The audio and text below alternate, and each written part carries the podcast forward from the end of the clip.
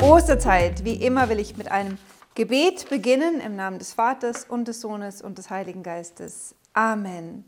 Jesus, du sprichst an diesem Sonntag davon, dass du den Vater verherrlichst und der Vater dich verherrlicht in deinem Tod. Und weil du die Liebe Gottes in deinem Tod offenbar gemacht hast, weil du den Gott sichtbar gemacht hast, der uns so sehr geliebt hat, dass er seinen einzigen Sohn für uns dahingegeben hat, rufst du uns auf, es dir in der Liebe gleich zu tun und diejenigen zu lieben, für die du selbst dein Leben hingeschenkt hast. Herr, du willst uns an diesem Sonntag mit dieser Kraft der Liebe erfüllen, die fähig macht, so zu lieben, wie du geliebt hast, in der Hingabe des eigenen Lebens für die Brüder. Herr, so bitten wir dich zu Beginn dieses Minikat um die Ausgießung deines Heiligen Geistes auf unseren Verstand, auf unsere Herzen, auf unsere Erinnerung und Vorstellungskraft, auf alles, was wir haben und sind, dass dein Heiliger Geist uns die Worte der Schrift eröffnen möge und das Wort, das du an diesem Sonntag für jeden Einzelnen von uns bestimmt hast, in uns Fleisch werden möge, damit wir das leben können. Um all das bitten wir auf die Fürsprache deiner Mutter Maria, im Namen des Vaters und des Sohnes und des Heiligen Geistes. Amen. Fünfter Sonntag in der Osterzeit, Jahreskreis C. Ich beginne mit der ersten Lesung, die in der Osterzeit immer aus der Apostelgeschichte kommt. Und zwar will ich heute tatsächlich eine Katechese halten über einen Satz, den man leicht überlesen kann. Da heißt es, in jenen Tagen kehrten Paulus und Barnabas nach Lystra, Ikonen und Antiochia zurück. Sie stärkten die Seelen der Jünger und ermahnten sie, treu am Glauben festzuhalten. Nummer eins, wie hält man treu am Glauben fest? Glaube ist nicht eine persönliche Meinung, ein Meinen, ich glaube, morgen scheint die Sonne. Nein, der Glaube ist etwas, das die Menschen hier in Ikonien und Antiochia empfangen haben. Von wem haben sie das empfangen? von den Aposteln, die sie zuvor evangelisiert haben. Sie haben ihnen den Glauben an Jesus Christus offenbart und vermittelt, den die Apostel selbst von den Jüngern Jesu empfangen hatten und die Jünger Jesu hatten diesen Glauben von Jesus Christus empfangen und von niemand anderem. Glaube ist also etwas, das weitergegeben werden muss und das immer wieder neu in der Seele bestärkt werden muss, indem man auf die Lehre der Apostel hört. Die Apostel ermahnen jetzt diese neue Kirche am Glauben festzuhalten und sie sagen ihnen, durch viele Drangsale müssen wir in das Reich Gottes gelangen. Ich muss gestehen, das ist ein Satz, der mir immer wieder in den Kopf kommt und an den der Heilige Geist mich immer wieder erinnert, denn nennen wir die Dinge beim Namen. Wir haben keinen Spaziergang durch dieses Leben. Der Herr hat uns ganz klar gesagt, dass derjenige, der sein Jünger sein will, sein Kreuz auf sich nehmen muss und auf diese Weise dem Herrn nachfolgen. Es gibt kein Christenleben, das nicht ohne Drangsale und Kreuze wäre. Diese sind gut zum einen, weil sie uns reinigen, weil sie uns tatsächlich befreien von der Neigung an die Sünde und weil wir mit hineingenommen werden in das Erlösungswerk Christi, weil wir durch unsere eigenen Drangsale stärker werden im Glauben und tatsächlich sogar auch Wiedergutmachung leisten können für die Sünden von anderen. Das Leben des Christen ist ein Leben in der Drangsal. Die Heilige Schrift redet sogar davon, dass es ein Leben im Exil ist. Aber das ist nicht so tragisch, weil, wie wir in der zweiten Lesung hören werden, wir unterwegs sind auf eine Herrlichkeit, die wir uns überhaupt nicht vorstellen können. Und wir haben die Zusage, dass Gott jedes Leid, jede Drangsal, die wir erleiden müssen, für uns zum Guten wendet. So, und nun heißt es, die Apostel setzten in jeder Gemeinde, heißt es nun in der Einheitsübersetzung, und das ist seit langer Sitte, vermutlich seit Luther, dass hier mit Gemeinde übersetzt wird. Das Griechische hat aber das Wort Ekklesia und ihr kennt das Wort Ekklesia, denn das Wort Ekklesia wird aus dem Griechischen direkt ins Lateinische übernommen und heißt Kirche. Die ganzen romanischen Sprachen benutzen dieses Wurzelwort Ekklesia, um Kirche zu sagen, also Eglis oder Chiesa oder so. Wir Deutschen sagen Kyriake, Kirche, aber das meint im Prinzip das gleiche wie diese Ekklesia. Also in jeder Gemeinde wird hier gesagt, in jeder Ekklesia setzten die Apostel Paulus und Barnabas Älteste ein, empfahlen sie unter Gebet und Fasten dem Herrn, an den sie nun glauben. Was wir hier sehen, ist ein ganz früher Hinweis auf das, was wir unserer Sprache geläufigerweise die apostolische Sukzession nennen oder die frühe Einrichtung des Bischofsamtes. Im Neuen Testament gibt es noch keine Unterscheidung zwischen dem Wort Bischof und Priester. Das scheint sich, glauben die Historiker, erst ähm, zwar kurz nach der Zeit des Neuen Testaments oder sogar eigentlich gleichzeitig ausgebildet zu haben, aber die Dreifachstruktur Bischof, Priester, Diakon ist im Neuen Testament selbst noch nicht ganz attestiert. Es gibt zum einen die Bischöfe und Presbyter, die, deren Titel austauschweise benutzt wird und es gibt auch schon die Diakone offensichtlich. Erst bei Clemens von Rom, der 99 nach Christus stirbt, finden wir diese Dreigliederung von Bischof, Priester und Diakon. Aber wie ihr schon merkt, 99 nach Christus ist nur 50 Jahre nach Christus, also ziemlich schnell hat man die Dreigliederung von Bischof, ähm, Priester und Diakon. Das erste und wichtigste aber, was wir sehen, ist, dass die Nachfolge der Apostel geregelt wird.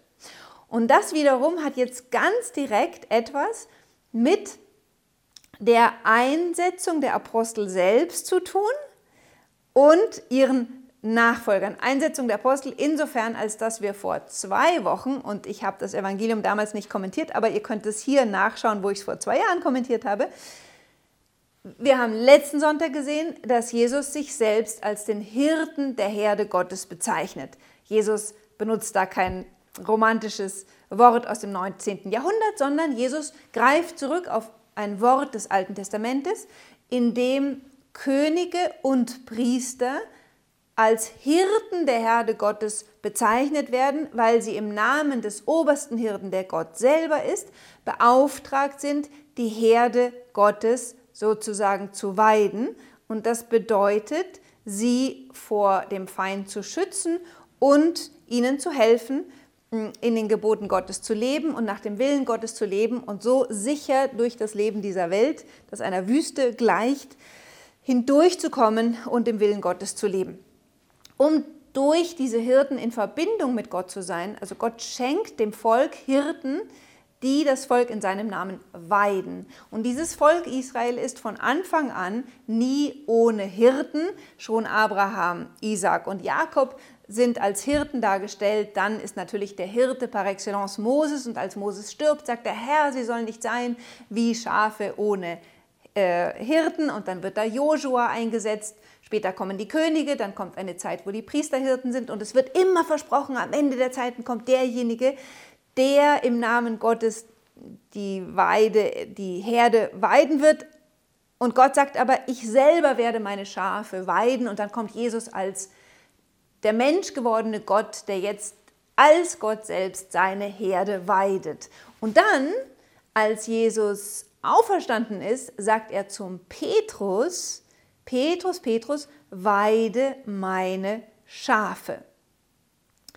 Petrus wird also eingesetzt, Jesus hier zu stellvertreten, der Stellvertreter Christi auf Erden zu sein. Und er tut das, gemeinsam mit den anderen zwölf. Das ist das Kolleg der Apostel.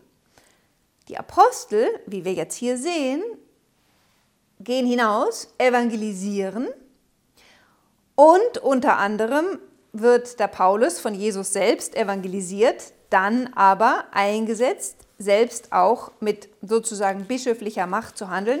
Und zwar in einer Stelle, die wir nicht hören, aber die ihr selber nachlesen könnt. In Apostelgeschichte 13 heißt es, dass der Heilige Geist sagt, wählt mir Paulus und Barnabas aus. Und dann fasteten alle, beteten und legten ihnen die Hände auf und ließen sie ziehen. Hier haben wir eine erste Attestation von Handauflegung, durch die das apostolische Amt ähm, übertragen wird. Und diese Handauflegung ist ein Ritus, der schon auch aus dem Judentum und dem Alten Testament kommt. Jetzt gehen Paulus und Barnabas herum, evangelisieren, gründen neue Kirchen sozusagen. Und wie jede Kirche von Anfang an und schon im Judentum braucht es Hirten über die Herde.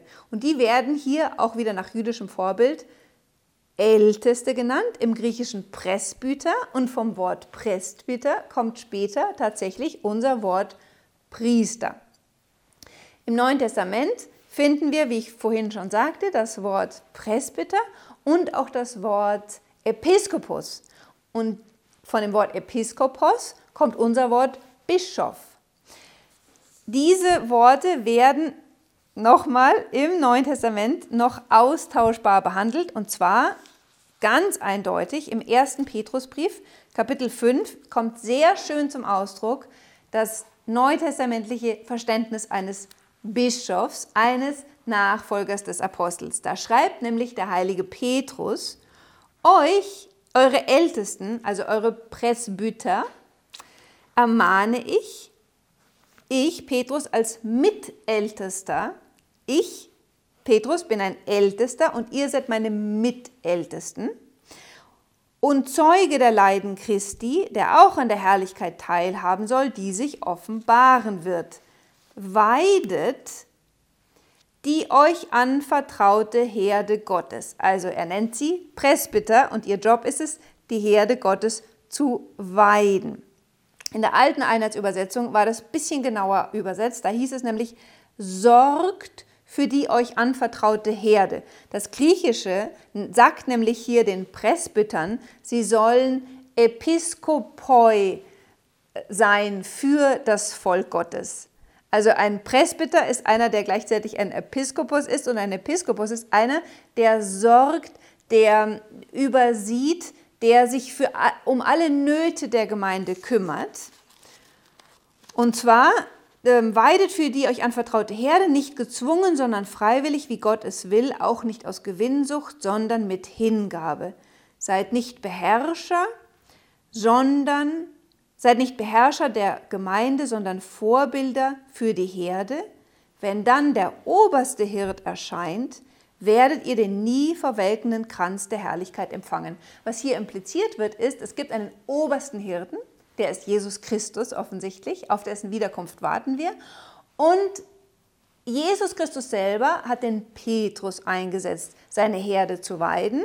Petrus aber hat andere Mitälteste, Mitpresbyter, die mit ihm zusammen diese Herde weiden. Und das Hirtenamt ist die direkte Stellvertretung Christi innerhalb der Herde Gottes. Wie? Ganz klar, sagt der Petrus, nicht als Beherrscher, sondern als Diener, so wie Jesus auch sein Leben hingegeben hat für das Leben des Volkes Gottes. So, das war mir wichtig, euch zu zeigen, weil wir natürlich in einer Zeit leben, in der wir jetzt uns ständig darüber unterhalten, ähm, ob es das Priestertum überhaupt braucht, ist jetzt die neueste Frage in Deutschland.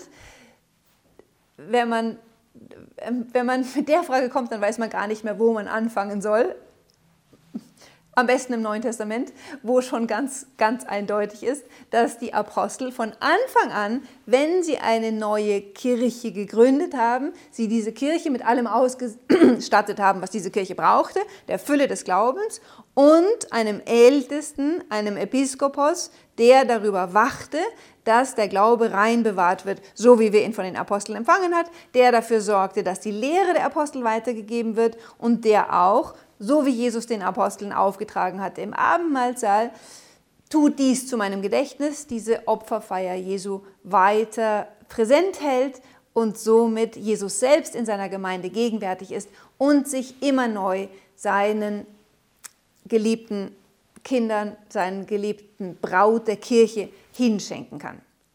Kommen wir noch ganz kurz zum Evangelium.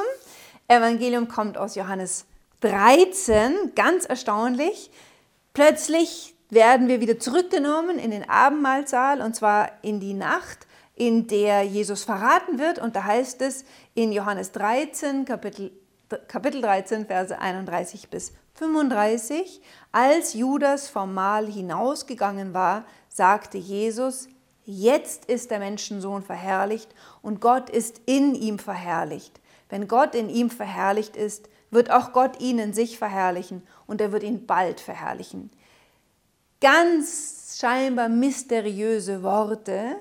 Der heilige Johannes nimmt hier einen Begriff aus der auf, der aus Jesaja 53 kommt, wo davon die Rede ist, dass der Gottesknecht die Sünden der ganzen Menschheit auf sich nimmt, für die Sünden der Menschen stirbt und dann erhöht wird, verherrlicht wird.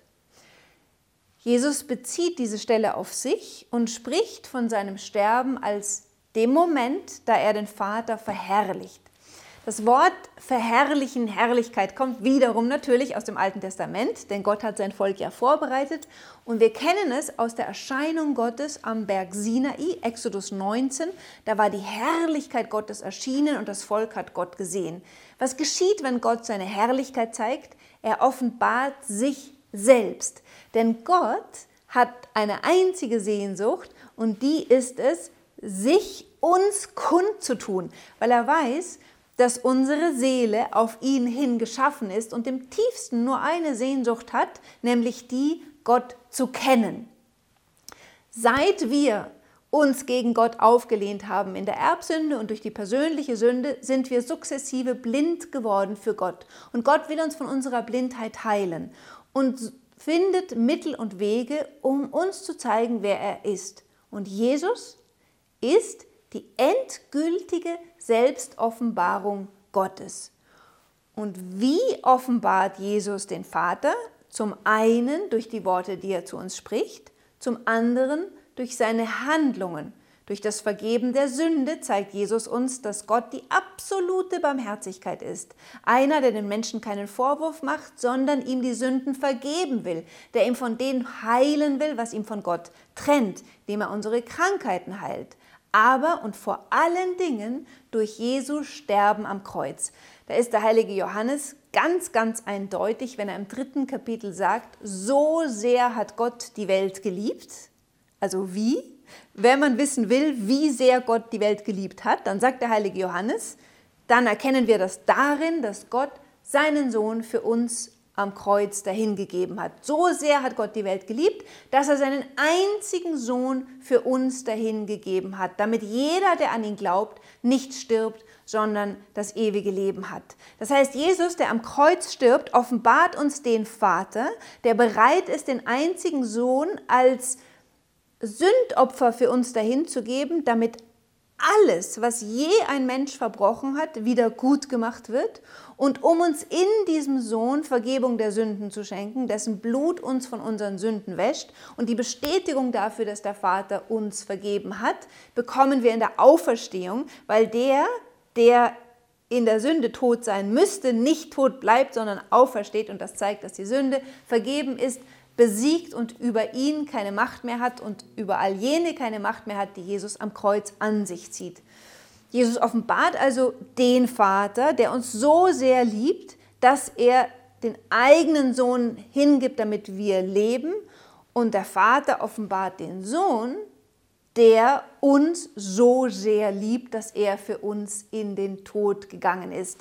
Und so sagt der heilige Johannes auch im ersten Johannesbrief, nicht darin besteht die Liebe, dass wir Gott geliebt haben, sondern dass er uns geliebt hat und seinen eigenen Sohn hingegeben hat als Sühne für unsere Sünden. Und dann sagt der heilige Paulus im Römerbrief, wenn Gott uns so geliebt hat, dass er seinen Sohn für uns hingegeben hat, dann müssen auch wir einander lieben. Und genau deshalb geht jetzt Jesus über von diesem Sprechen über die Verherrlichung Gottes also die Tatsache, dass sich Gottes Liebe zu uns im Kreuz zeigt, zu seinem letzten und einzigen Gebot an uns, meine Kinder, ich bin nur noch kurze Zeit bei euch, ein neues Gebot gebe ich euch, liebt einander. Wie ich euch geliebt habe, so sollt auch ihr einander lieben. Daran werden alle erkennen, dass ihr meine Jünger seid, wenn ihr einander liebt. Das klingt so einfach, aber wenn wir ehrlich sind, ist dieses Gebot ohne den Heiligen Geist vollkommen unmöglich. Denn was sagt der Herr hier? Ein neues Gebot gebe ich euch. Liebt einander, wie ich euch geliebt habe. Wie hat der Herr uns geliebt? Indem er für uns am Kreuz gestorben ist. Das ist eine Liebe, zu der nur Gott fähig ist. Aber die Liebe Gottes ist ausgegossen in unsere Herzen durch den Heiligen Geist, der uns gegeben ist. Römer 5,5.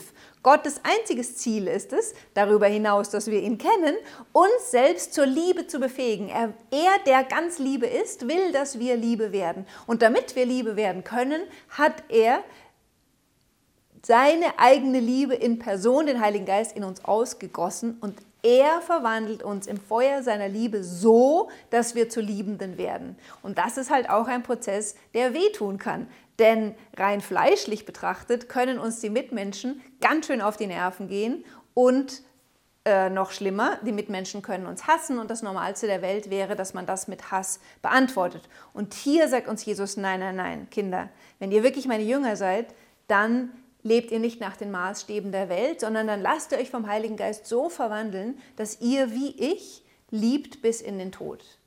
Und das ist, wie ich schon sagte, menschlich unmöglich, aber für Gott ist nichts unmöglich. Und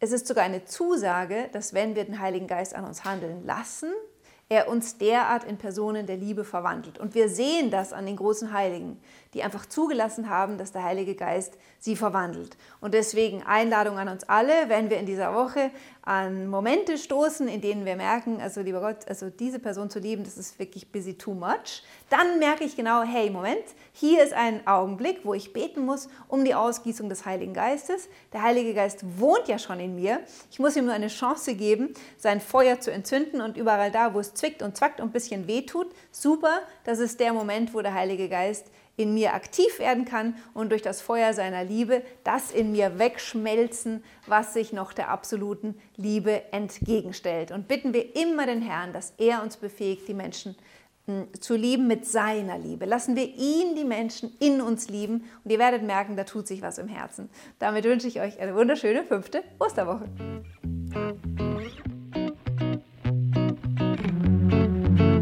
thank